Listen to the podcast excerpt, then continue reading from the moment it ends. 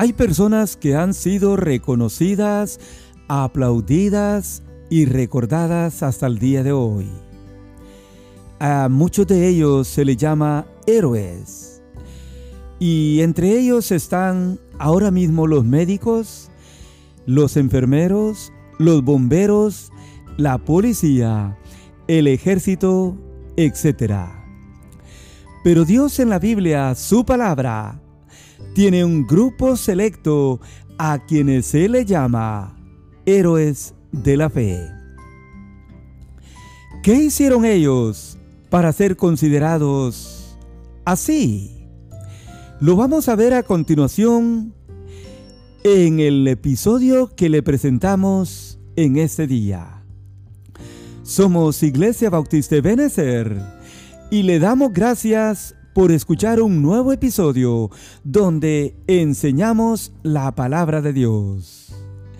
Hebreos 11 nos enseña a varios hombres llamados héroes de la fe. Pero hoy solo vamos a notar un pequeño grupo de ellos que siguen siendo recordados por la Biblia, la palabra de Dios, debido a su grande fe que ellos tenían delante del Señor. En primer lugar, veamos la definición de lo que es fe. Hebreos 11.1 al 3 dice así, es pues la fe, la certeza de lo que se espera, la convicción de lo que no se ve, porque por ella alcanzaron buen testimonio los antiguos. Por la fe, entendemos haber sido constituido el universo por la palabra de Dios, de modo que lo que se ve fue hecho de lo que no se veía. Amén. Esta es la definición que la Biblia nos da de la fe. La Biblia dice que es la certeza de lo que se espera, o sea, la seguridad de lo que cada uno de nosotros podemos esperar. Pero también es la convicción de aquello que no se ve. Es la que usaron los antiguos para que sus nombres estén plasmados aquí en el capítulo 11 de los Hebreos. La Biblia dice que por la fe ellos alcanzaron buen testimonio delante de Dios.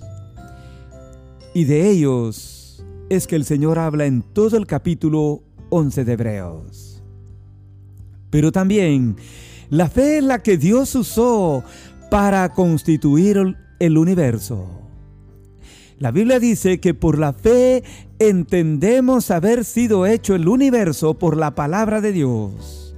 De modo que lo que se ve fue hecho de lo que no se veía. Y esa es la verdad. Porque si usted y yo recordamos Génesis 1, sabemos que en el principio no había nada. En realidad, todo era un desorden. Y la Biblia dice que la tierra estaba desordenada y vacía. Pero en un momento, todo cambió cuando la palabra de Dios fue dicha y se crearon los cielos, la tierra y todo lo que antes ahí no estaba. Así que nosotros podemos resumir pues a la luz de la Biblia a la fe en certeza y convicción de que vamos a ver ahora lo que antes no podíamos ver. En segundo lugar, Hebreos 11 nos habla que la fe es necesaria. Así es, la necesidad de la fe. El versículo número 6 dice, pero sin fe es imposible agradar a Dios. Porque es necesario que el que se acerca a Dios crea que le hay y que Él es galardonador de aquellos que le buscan. Así es, amigo oyente, La fe es una necesidad en la vida de todos nosotros. La Biblia dice que sin fe es imposible agradar a Dios. En otras palabras, usted y yo necesitamos tener fe, o sea, confianza al poder acercarnos a Dios. Porque sin fe es imposible hacerlo. Y además sin fe es imposible agradar a Dios. La Biblia dice que también es por la fe que Dios galardona a todos aquellos que le buscan. Qué verdades tan ciertas en nuestra vida, amable oyente. Porque si nosotros queremos agradar a Dios, acercarnos a Él, es necesario tener fe, la cual galardona a todo aquel que busca al Señor. La fe o confianza en la existencia de Dios y su palabra fue la que tomaron en cuenta los héroes de la fe que a continuación observamos. Así que, en tercer lugar, Veamos la descripción de los héroes de la fe. Los personajes que aquí el Señor menciona en los siguientes versículos. Versículos 4, 5 y luego 7 al 12 dicen así. Por la fe, Abel ofreció a Dios más excelente sacrificio que Caín, por lo cual alcanzó testimonio de que era justo, dando Dios testimonio de sus ofrendas, y muerto, aún Dios habla por ella. Por la fe no fue traspuesto para no ver muerte, y no fue hallado porque lo traspuso Dios. Y antes de ser traspuesto, tuvo testimonio de haber agradado a Dios. Por la fe, Noé cuando fue advertido por Dios acerca de cosas que aún no se veían, él con temor preparó el arca en que se salvase su casa. Por la fe, Abraham siendo llamado, obedeció para salir al lugar que había de recibir como herencia y salió sin saber a dónde iba. Por la fe, él habitó como extranjero en la tierra prometida como en tierra ajena. Por la fe también la misma Sara, siendo estéril, recibió fuerza para concebir y dio a luz aún fuera del tiempo de la edad, porque creyó que era fiel quien lo había prometido. Esto es lo que encontramos aquí, amable oyente. Esto es lo que dice la Biblia, la palabra de Dios, mencionando a todos estos personajes, cinco de ellos. Primero, la Biblia nos describe el ejemplo de Abel quien con su ofrenda ofreció a Dios más excelente sacrificio que Caín, alcanzando un gran testimonio de ser justo. Y la Biblia dice que Dios dio testimonio de sus ofrendas y que muerto Abel, aún Dios habla de esa ofrenda. Es que si algo le impresionó tanto a Dios fue la ofrenda que con amor Abel le ofreció al Señor. Luego tenemos el ejemplo de Enoch, quien tuvo testimonio de haber agradado a Dios. Así es, este es el hombre que caminó con Dios cada día, pero que fue traspuesto porque Dios lo traspuso y nunca vio la muerte. Seguidamente encontramos a Noé, quien cuando fue advertido por Dios acerca del diluvio, la Biblia dice que con temor él preparó el arca para salvar a su familia. Seguidamente encontramos el ejemplo de Abraham, quien cuando fue llamado por Dios, la Biblia dice que obedeció y salió sin saber a dónde iba. Además, Abraham por la fe habitó como extranjero en la tierra prometida como en tierra ajena. Y el último ejemplo es de Sara, la esposa de Abraham, quien siendo estéril, recibió fuerza para concebir y dar a luz aún fuera del tiempo de la edad, porque creyó que era fiel quien le estaba prometiendo el bebé que ella iba a tener. Aunque cada uno de nosotros recordamos que ella se rió aquel día, pero la Biblia nos termina diciendo aquí que ella creyó en la promesa del Señor. Así que de esta manera la Biblia describe a todos estos personajes, amigo oyente, porque como podemos notar, ellos por fe ofrecieron, agradaron, se prepararon, obedecieron y creyeron en lo que Dios podía hacer en la vida de ellos.